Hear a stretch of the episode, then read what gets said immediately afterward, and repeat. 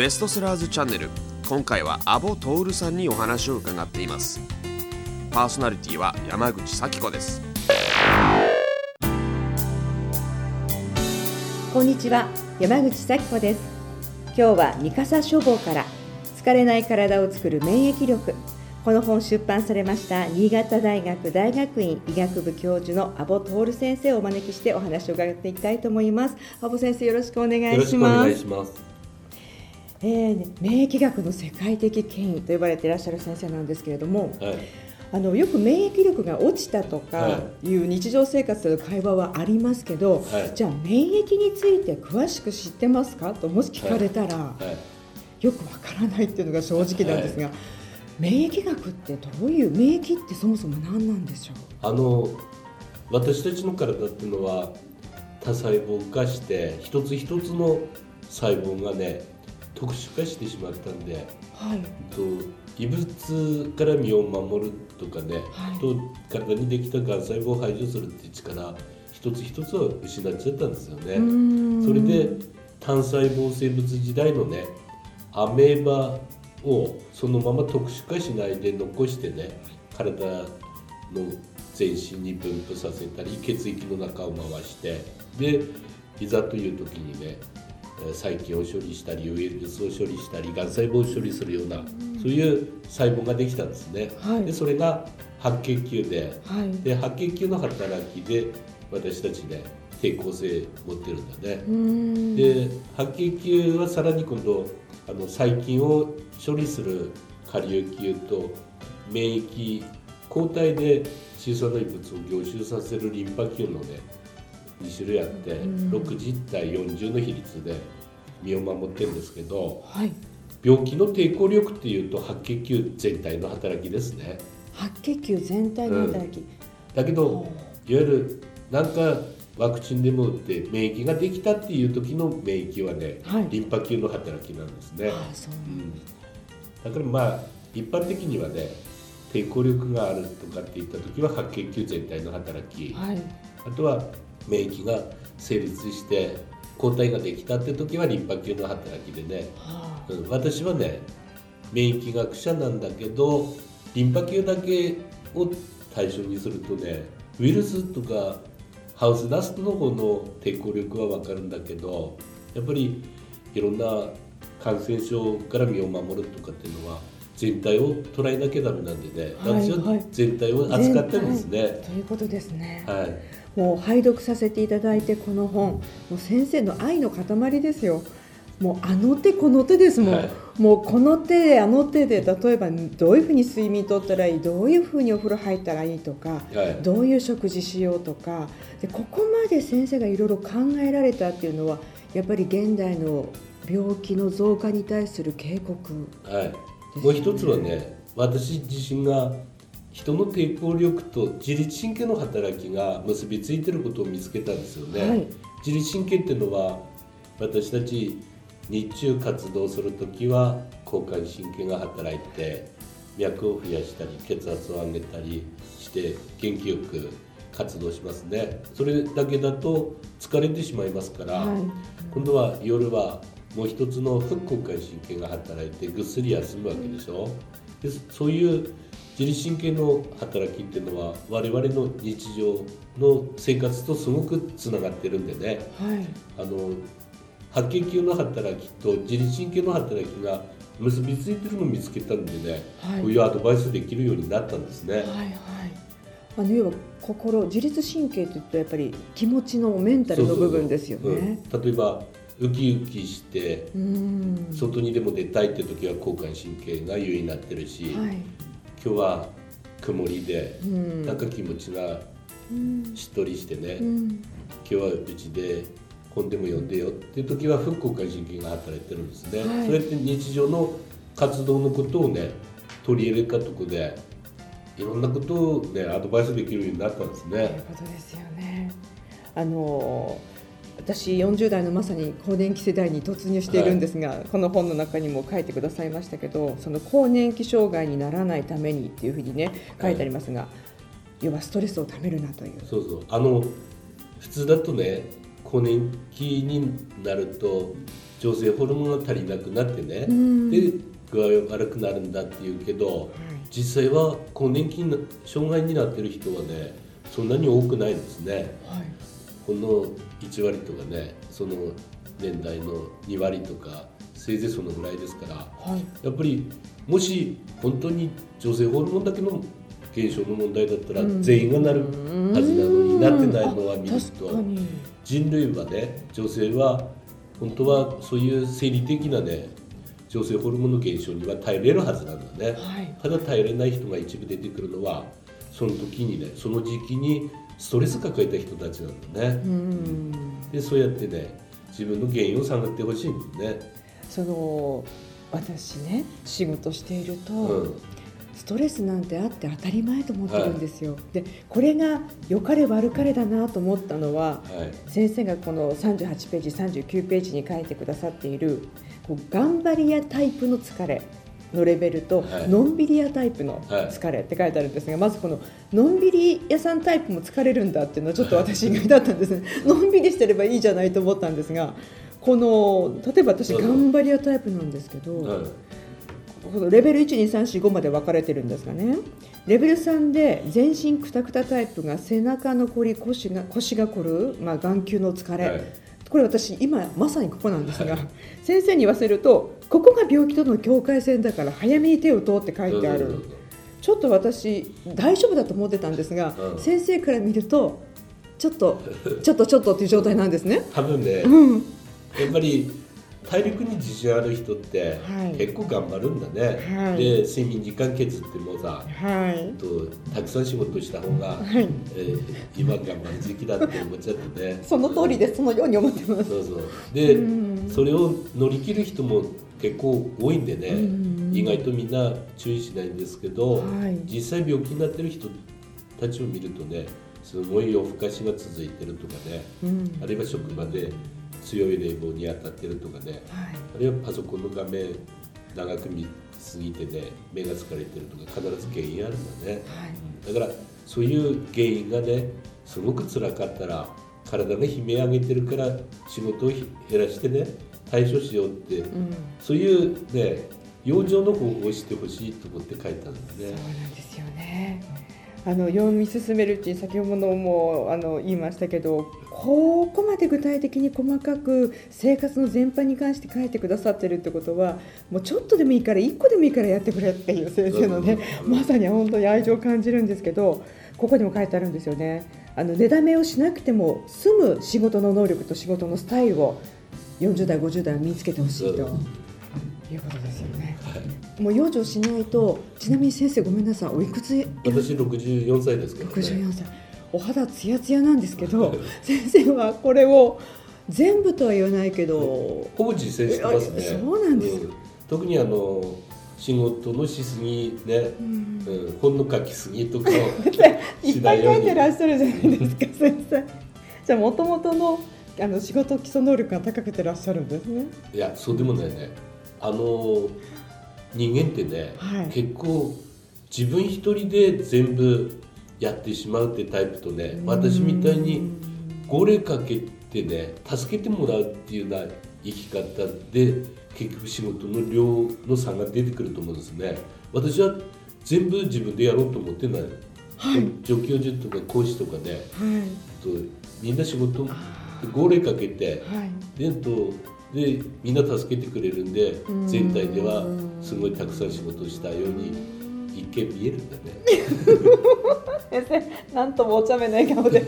一見見える。でも先生がおっしゃったようにその自律神経が免疫と関係するというのはこの本の中にもありますけど笑う生活、はい、笑うって免疫力アップだよって、はい、メンバーともいい関係があの築けるというのはある意味長生きの秘訣ってことですよね。そうそうそうあのだんだん仕事が忙しくなると人間余裕なくなるでしょ、はい、するとねやっぱりギスギスした感じで生きてるんだね、はい、するとあのね結構自分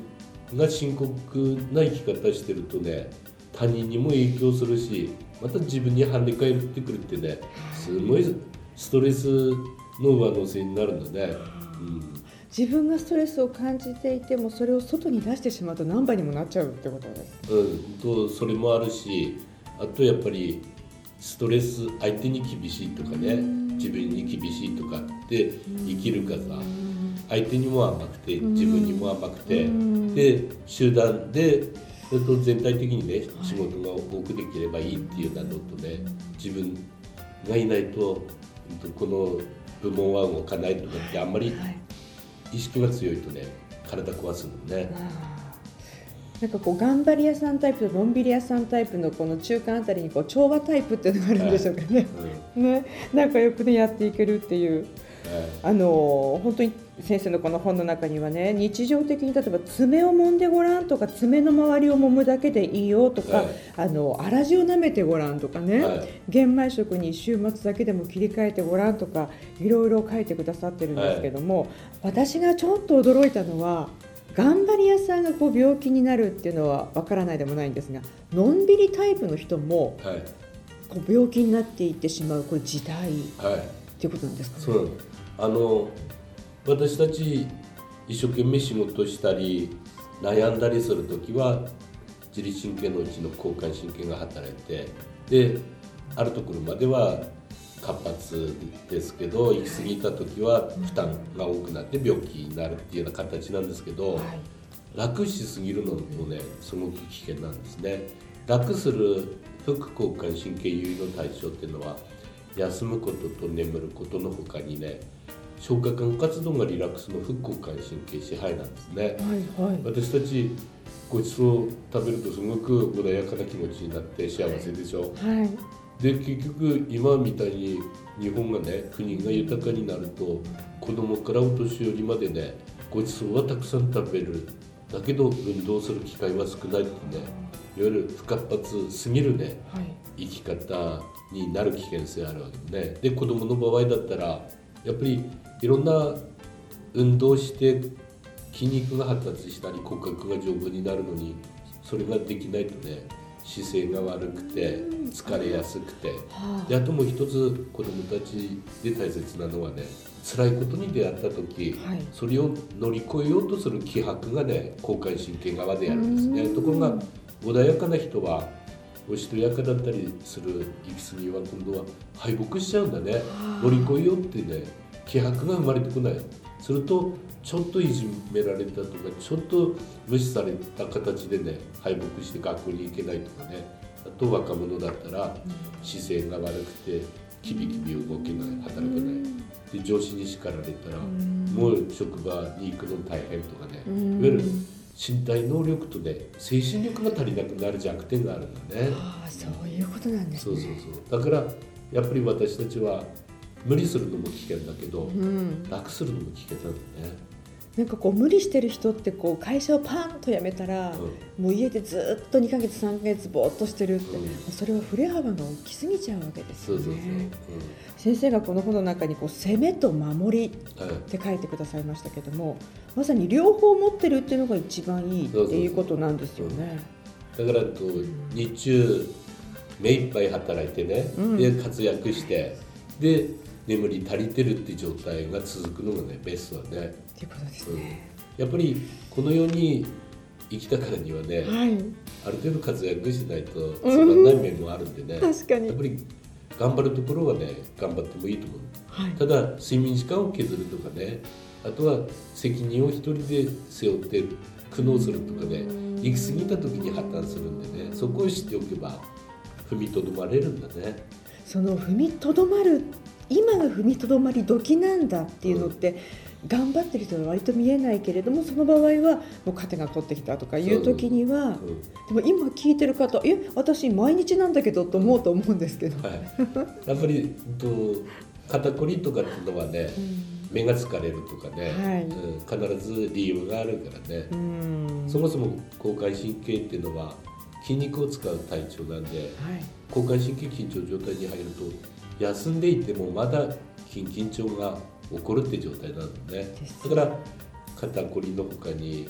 小村返りとかね、はい、あと子供だったら歯ぎしりとかね、うん、そういう前触れが出てくるんだね。その前触れを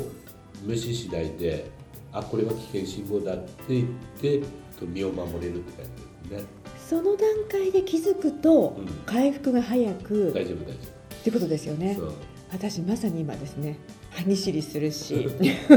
でもう深く反省して実は今朝1時間公園を散歩してまいりました、うん、はい。ちょっと筋肉痛になっておりますけどあの今年になって散歩したのは2度目です。これじゃダメだってことですよね、はい、でも本当このと私も45ですけどこの年からきっちりとメンテナンス回復できる体にしたら十分まだ長く使えるってことですよね。使える使える。ですよね。うんちなみに先生の40代30代、えー、50代そう睡眠時間ってその年代によっても人によって違うかもしれませんが。あのね睡眠時間はね結構忙しい人がね多めにとってバランスと取るし、はい、あののんびりした人は睡眠時間少なくて済むんだね、はい、あと血圧の問題もある。みんな血圧を一つの正常値にしてるけどね、はい、あれは間違いでね、はい、血圧は高くて活発で怒りっぽい人もいるし、はい、血圧もずっと一生低くてねあの穏やかな人もいるんだね、はい、どっちもね、長生きできるわけ、はい、で血圧高い人はね結局興奮して生きてるんでねすごい仕事が早いんだね、はいでだけど、やっぱり目いっぱい頑張るんで睡眠時間を長くしてねで身を守るって感じで100歳にたどり着くって感じだよね。ところが血圧低い人はね、はい、エンジンかかるの朝起きても時間かかってねあと夜更かしも大丈夫なのね、はい、結局血圧低い人っていうのは居眠りもできるしね、はい、もう半分日中寝た感じで生きてるっていう面もあるので 睡眠時間少ないで長生きしてる人たちのパターンがね血圧低い目の人だね。あそうなんだからみんな高血圧とか低血圧はね遺伝傾向で決定するんで性格もそうでしょ。活発な性格とか、はいはい、あのおしとやかな性格って変えようっても変えれないでしょ。それと同じように血圧も決まってるんだね。うん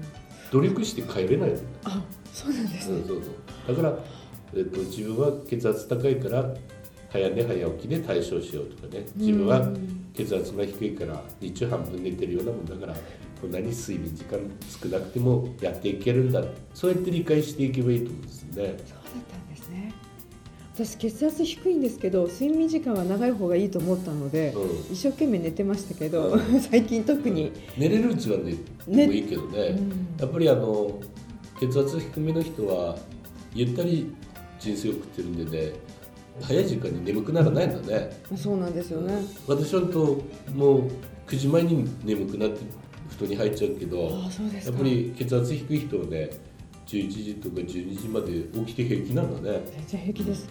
私も血圧170とか180ぐらいあるんでもう日中ね集中力で仕事してもう8時9時になるともう使い物にならない時間になっちゃう。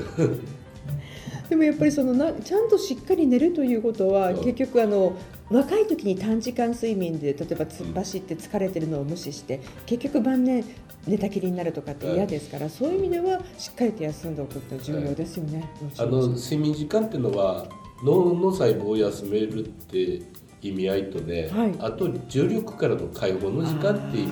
もあるんでね。やっぱり自分の体が要求する分寝るって感じでどの時間が